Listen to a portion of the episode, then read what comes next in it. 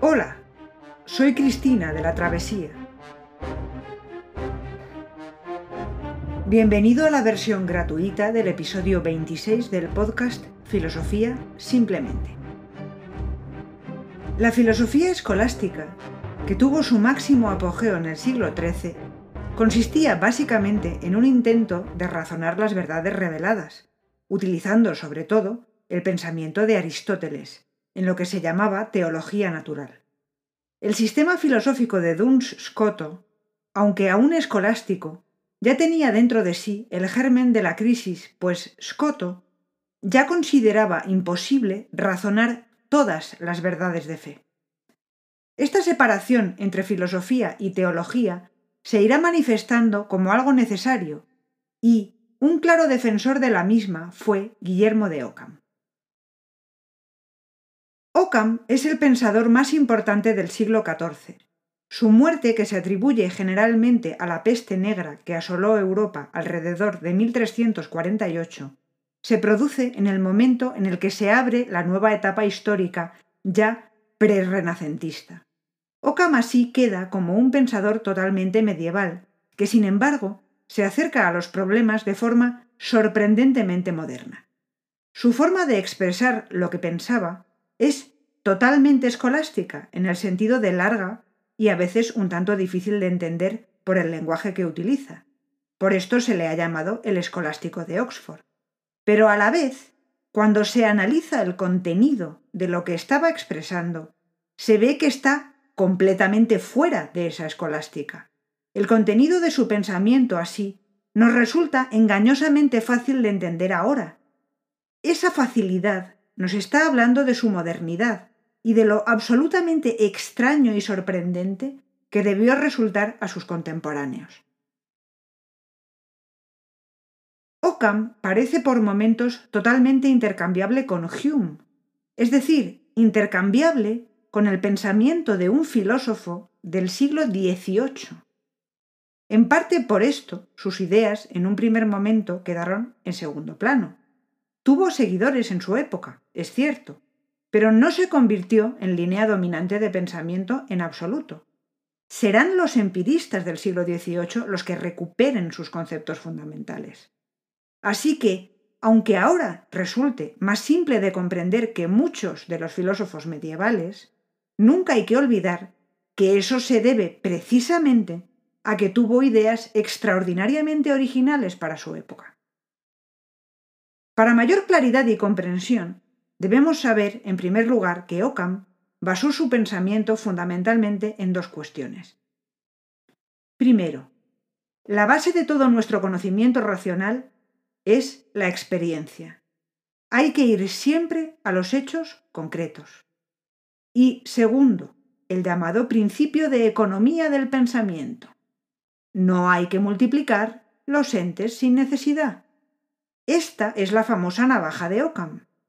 Aunque él mismo formalmente no fue totalmente capaz de escapar al lenguaje escolástico, fue el primero en verbalizar que la situación generada por las discusiones de los escolásticos era insostenible. Su principio de economía es su forma de decir que los árboles ya no estaban dejando ver el bosque a sus contemporáneos. Él expresa que Aristóteles ya utilizaba muchos términos, pero los escolásticos los han multiplicado de tal forma que es imposible llegar a conclusión alguna. Así solo se puede llegar al error. Por tanto, lo primero que hay que intentar es simplificar. La realidad no puede ser tan absolutamente complicada como la que expresaban sus contemporáneos. La aplicación de este principio guía todo su pensamiento pero también guiará futuros avances científicos. Si el modelo es demasiado difícil de seguir, a lo mejor es que no es válido. Y encubre una crítica a la metafísica que será explicitada por los empiristas del siglo XVIII. Los problemas que trató Ockham, y son característicos de lo que es la crisis del pensamiento escolástico, son las críticas a la teoría del conocimiento y el problema de los universales, la crítica al principio de causalidad, la crítica de la demostración de la existencia de Dios y de los atributos divinos, y la crítica de la demostración de la inmortalidad del alma. Y además, como representante del pensamiento franciscano que surgió en la Universidad de Oxford, Occam fue un defensor del voluntarismo divino frente al intelectualismo, lo que tuvo unas consecuencias importantísimas en su teoría ética. En este episodio nos vamos a centrar en la teoría del conocimiento, que está directamente relacionada con el problema de los universales y la crítica al principio de causalidad.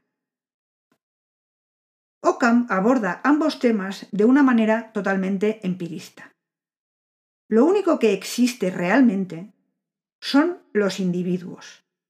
El conocimiento empírico, por medio de una intuición sensible, nos muestra un individuo o particular, una cosa concreta, Notemos que aquí Occam utiliza la palabra intuición significando contacto directo con la experiencia. Pero el conocimiento humano forma conceptos universales, ideas. ¿Qué son estas ideas? ¿Existen realmente? Guillermo de Occam es el primer pensador que no atribuye ningún tipo de realidad intrínseca al universal. Esto es muy importante históricamente y filosóficamente, así que lo vamos a decir otra vez.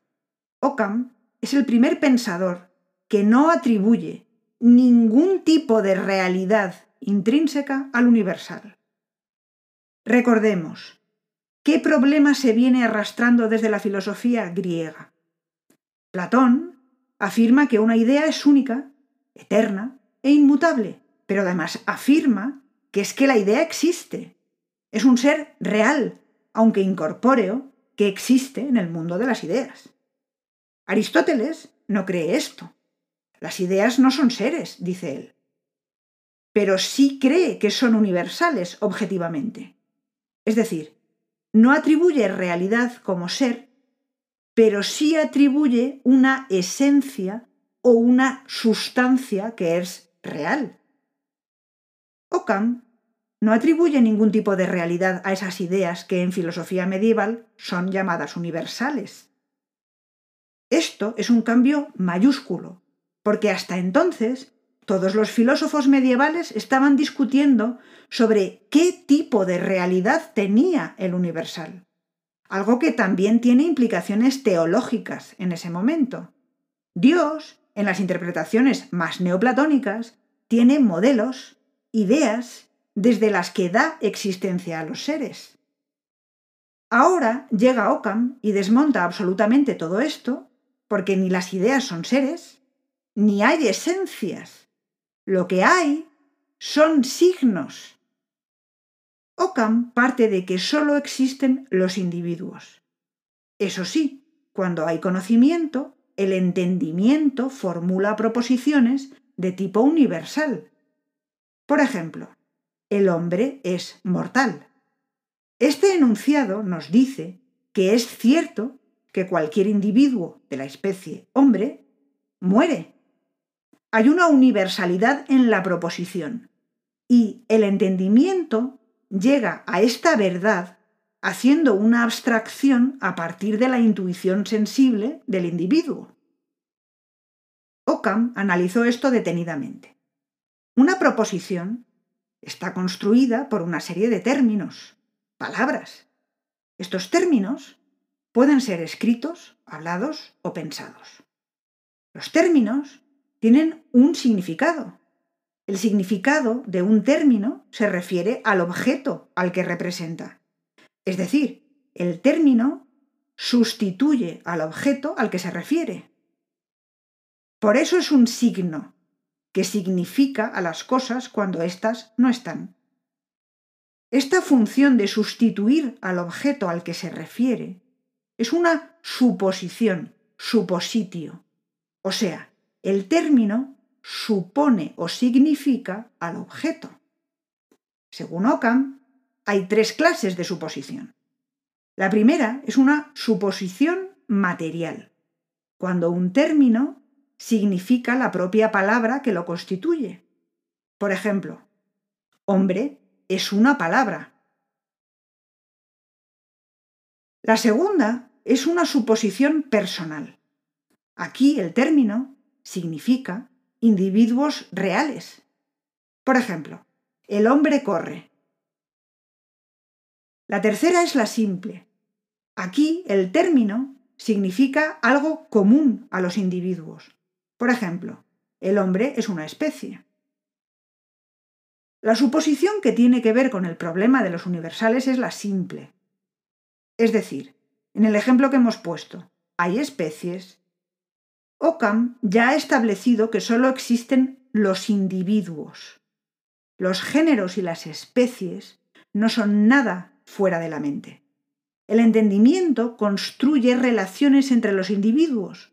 Por ejemplo, Platón y Sócrates se asemejan entre sí. Son por esto hombres. Pero el hombre Platón no es lo mismo que el hombre Sócrates. Se les designa con un término que significa su semejanza. Pero el universal hombre, como especie, no existe. Lo único que existe es Platón y Sócrates. El entendimiento forma los conceptos de manera natural y, basándose en la imagen que dejan en él los individuos, saca relaciones de semejanza entre estos y después usa una palabra, un nombre, para denominarlos. Precisamente por esto, esta teoría de Occam se llamó nominalismo, ya que dice que los conceptos son nombres que significan a los individuos. La tesis empirista de Occam, de que sólo existen los individuos, la de que el conocimiento se basa directamente en la experiencia, así como el principio de economía, le hacen ser uno de los antecedentes claros de la ciencia moderna.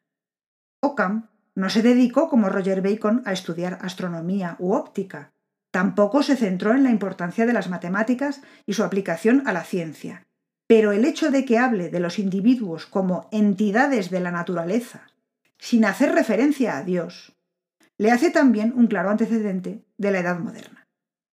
Una de las cuestiones que sí estudió Occam y tendrá que ver con el futuro empirismo del siglo XVIII y con el surgimiento de la ciencia fue la relación causa-efecto, que le condujo a criticar el principio de causalidad aristotélico. A consecuencia de esta crítica, criticó también la teoría del movimiento de Aristóteles, el todo lo que se mueve es movido por otro. Veamos en primer lugar su crítica al principio de causalidad.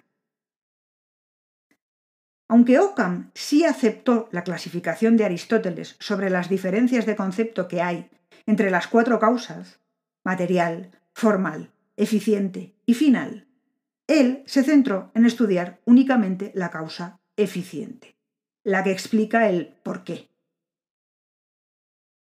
Occam se centró en el análisis del principio de causalidad tan usado en filosofía y en ciencia. El principio dice, todo efecto necesariamente tiene una causa. El análisis de esta proposición y las nociones de causa y efecto lo hizo de dos maneras. En primer lugar, de una manera totalmente empirista. La intuición sensible de un fenómeno A y su consecuencia B solo nos muestra que A probablemente es la causa de B.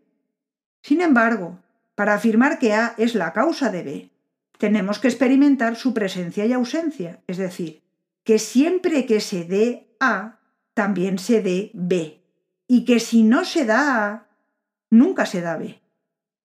Pero la intuición solo nos muestra que no podemos estar totalmente seguros de que si A, entonces B. Claramente esto es un antecedente de la crítica posterior de Hume. En segundo lugar, Occam utilizó este análisis para criticar la necesidad en el orden del mundo. La regularidad que Dios dio al mundo cuando lo creó es contingente, probable. Dios con su voluntad podrá cambiarla si quiere. Occam llevó esta crítica del principio de causalidad a la teoría del movimiento aristotélico, que seguía vigente, y lo estuvo hasta la primera formulación del principio de inercia por Galileo. Occam no llegó a tanto, pero en una línea clara con la teoría del ímpetus de Buridan y Oresme, lo que dice es que si no hay intuición sensible, de que algo mueva a algo, no podemos saberlo. Cuando algo se mueve, parece que hay un ímpetus, que es el concepto previo al concepto de fuerza en física, que lo mueve. No podemos ir más allá. Los conceptos de Ockham que hemos tratado son los que lo sitúan como antecedente del empirismo moderno. La originalidad de Ockham también se manifiesta en el resto de su pensamiento, que veremos en el próximo episodio. Si quieres tener acceso a la versión extendida de este episodio, bibliografía y material adicional, visítanos en Patreon. Que tengas un muy buen día y hasta la próxima.